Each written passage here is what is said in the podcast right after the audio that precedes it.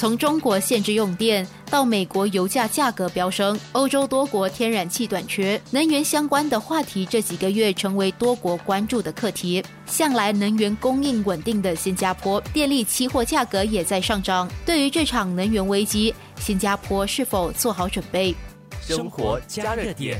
首先，所谓的全球能源危机，在目前看来还不是一场就是可以预见到会持续很长时间的危机。在这个危机方面，我们也做了很多相关的研究啊和分析和报告。首先，我们认为在今年冬天，就是马上要到来的这个冬天，可能这个比较高的能源价格不会很快消除，因为啊，目前我们知道今年冬天可能天气还会比较冷，所以说全球各地对于能源的需求还是会比较紧张，不是说在供应侧可以很。容易把它给消化掉的，所以说这个危机还会再持续一段时间，但是呢，它不会形成一个持续很多年或者持续啊甚至上十年这样的一个呃形成全球性的能源危机。这个是我们要把这个前提给考虑到。那么对于新加坡来说呢，目前来说，我们完完全全暴露在这样一个比较高的燃气价格的一个环境当中。那么新加坡的一个应对措施，就是在短期呢，我们已经开始积极的去探索能源进口的项目，看到已经有很多个项目已经宣布了。那么太阳能项目或者是清洁能源的进口，将是新加坡一个主要应对方式。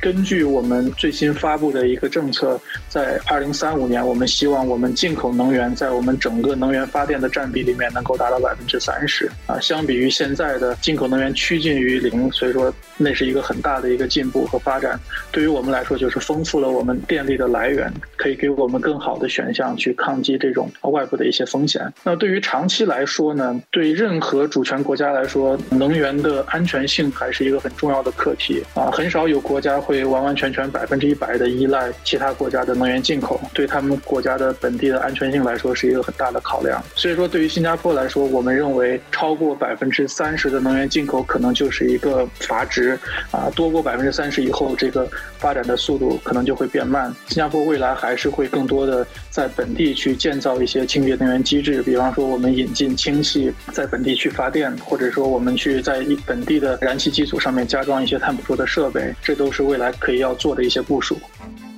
埃信华迈亚太区电力与可再生能源总监王一博士解释了新加坡在转型多元化发电的路上面对了哪些挑战。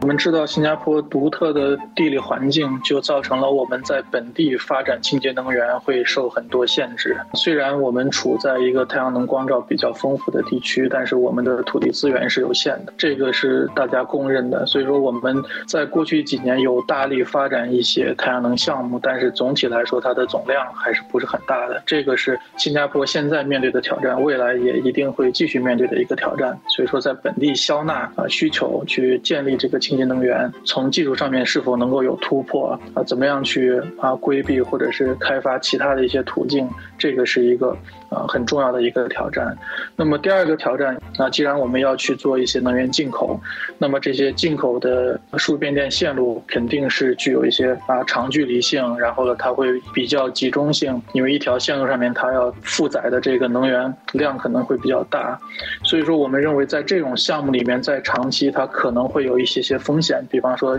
地缘政治的一些影响，或者是极端气候、极端天气的一些影响，都会对这条线路造成一些啊不可。预知的一些影响，所以说新加坡面对的另外一个挑战就是，OK，我有了一定程度的这个能源输入，那么在本地我还是要做好备用，一旦在极端天气或者是极端事件发生的情况下，我们要保证我们的本地能源供应可以度过这样的一个特殊阶段，这个也是所有依赖进口能源的国家他们都会面对的一个挑战。那面对全球能源危机，转型为多元化发电，能如何确保新加坡发电来源稳定？所谓的能源危机，它的产生的条件可能是多样化的。目前我们看到的只是说价格比较高，那未来可能还会出现说供应不足，在极端天气的影响下，太阳能或者风力发电的输出大幅小于预期，这些都有可能是外部对我们进行的影响。他们的应对措施呢，其实是各不相同的。那么，作为我们的政策制定者和规划者，他们就要充分考虑这些挑战，他们要具有这样的前瞻性。当我们去计划一种新的能源形式的时候，不光要看到它带来的一些长处和啊优势，也要考虑到这种能源形式可能会带来的一些挑战和问题，在政策上做出一些提前的预设和一些些。预备的一些方案。政府推动能源市场转型，对于业者和投资者来说，他们是否也准备好了？明天听市场分析师怎么说。